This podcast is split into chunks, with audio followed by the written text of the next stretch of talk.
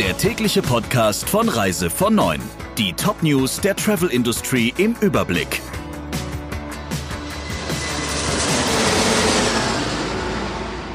Mit Friederike Breyer. Schönen guten Morgen.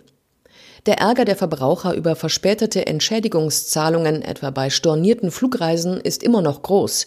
Das ruft jetzt die Politik auf den Plan. Wie der rechtspolitische Sprecher der SPD-Bundestagsfraktion Fechner dem Handelsblatt sagte, sind automatische Vertragsentschädigungen sinnvoll. Dabei könne mit einfach gelagerten Fällen begonnen werden, etwa wenn Tickets online gebucht wurden und dem Anbieter schon alle nötigen Daten vorlägen, um die Entschädigungen zu zahlen. Auch Grüne und Unionsparteien unterstützen das Vorhaben. Die Justizministerkonferenz der Länder will sich laut Handelsblatt Ende November mit dem Vorstoß beschäftigen, ein automatisiertes Entschädigungsverfahren verpflichtend vorzuschreiben.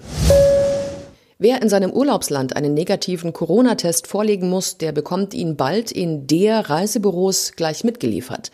Das Pilotprojekt wird zunächst in drei Filialen durchgeführt und beginnt am 2. November. Das Testset können Kunden gleich nach der Buchung ihrer Reise mitnehmen oder sich nach Hause schicken lassen. Die Gurgelprobe holt ein Logistikdienstleister ab oder die Kunden schicken sie ins Labor. Das Ergebnis können sie dann online abfragen, ebenso wie bei negativen Befund auch das Zertifikat, das man zur Einreise in das Urlaubsland braucht. Allerdings haben die Gurgeltests auch ihren Preis. Die Standardvariante kostet 129 Euro. Dafür gibt es das Ergebnis innerhalb von ein bis zwei Tagen. An dem Pilotprojekt machen drei Reisebüros mit das der Reisebüro im Lindencenter in Berlin, im Münchner PEP Einkaufszentrum und im Einkaufscenter Bräuningerland in Sindelfingen. Schleswig-Holsteins Oberverwaltungsgericht hat zwei Eilanträgen stattgegeben und das Beherbergungsverbot für Touristen aus inländischen Corona-Risikogebieten gekippt. Die bisherige Regelung verstoße gegen das Gebot der Gleichbehandlung, hieß es zur Begründung.